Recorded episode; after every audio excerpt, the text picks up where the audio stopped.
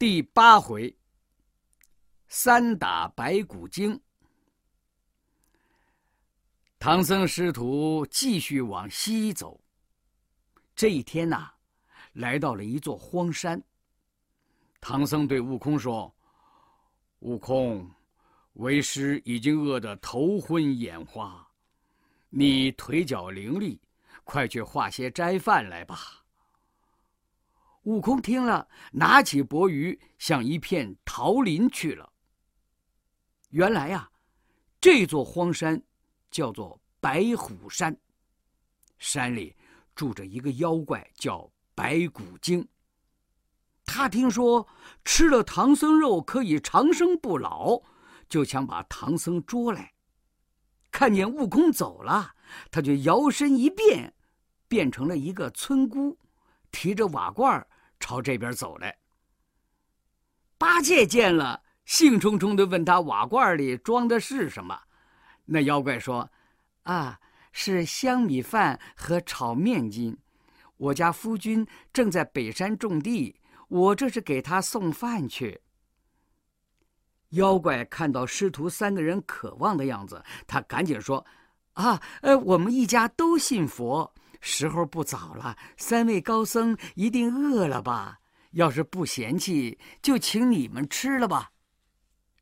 唐僧双手一合，作了个揖：“哦，谢谢施主的美意。我那大徒弟摘桃子快回来了，你还是给你的夫君送饭去吧。”八戒却忍耐不住，一下子抢过瓦罐就要吃，嘴里边还嘟囔着：“啊，别别辜负了嗯女施主的美意呀！”这个时候啊，悟空扛着一棵结满鲜红桃子的大桃树来了，他蹲在云头上，眨了眨火眼金睛，大叫一声：“妖怪，哪里跑？看棒！”抡起金箍棒就朝白骨精打来。那妖怪喊了一声。使了一个解尸法，把替身丢在地上，自己化作一股青烟，嗖溜走了。唐僧看着地上躺着的死尸，气得直打哆嗦，责骂悟空：“哎呀，你你怎么能够无缘无故的伤害人命呢？师傅，你被那妖精给骗了，你看看这是什么？”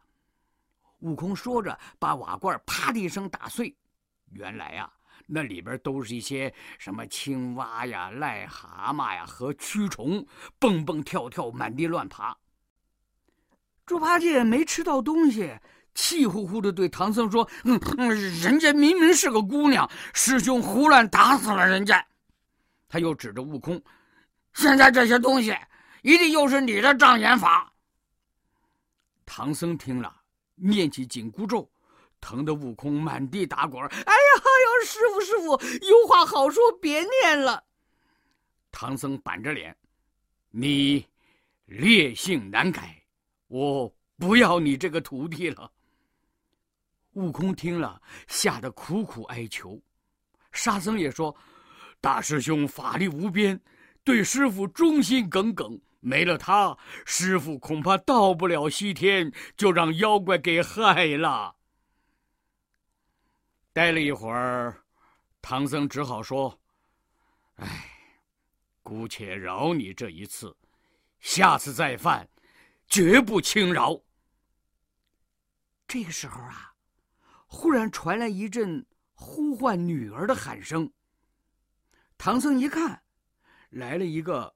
拄着拐杖的老太太，八戒慌了，坏了坏了，一定是老妈妈找女儿来了。唐僧听了，伤心的直掉眼泪，责备悟空乱杀人。悟空一看那老太太又是妖怪变的，叫道：“妖怪，你骗得了他们，骗不了俺老孙！”棒，一棒又把他打死了。那个妖怪故伎重演。把尸体丢在那里，一溜烟跑了。唐僧一看，又要赶悟空走，悟空恳求师傅收留。八戒说：“哼，他他是想跟师傅分行李呢。”悟空气得大骂猪八戒：“我打你个长嘴的憨货！我花果山什么宝物没有？我会贪恋师傅这几件东西。唐僧问：“那你为什么不走？”悟空说：“你给我念个松箍咒，让我解了头上的金箍，我就走；要不然，我还是跟着师傅。”唐僧没办法，只好勉强把他留下。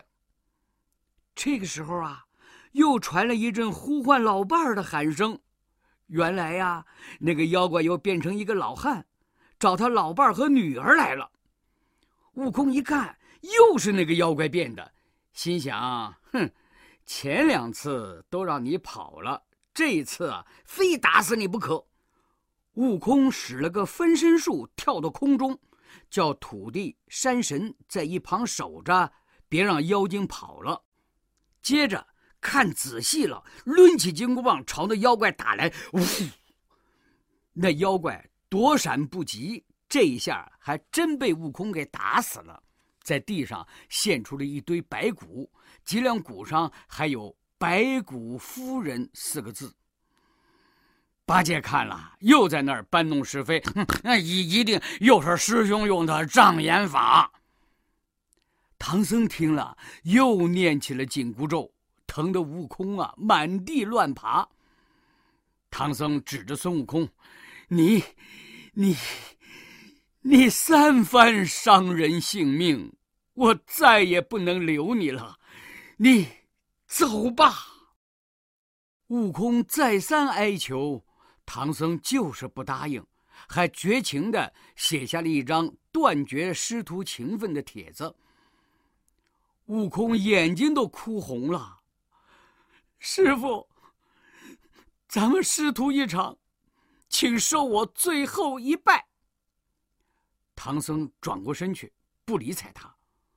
悟空就变成四个悟空，向唐僧深情一拜。临走的时候，他吩咐沙僧：“以后师傅遇难，你们就报出我的名号，那妖怪自然害怕。”悟空伤心的离开了唐僧，一个跟头翻回了花果山。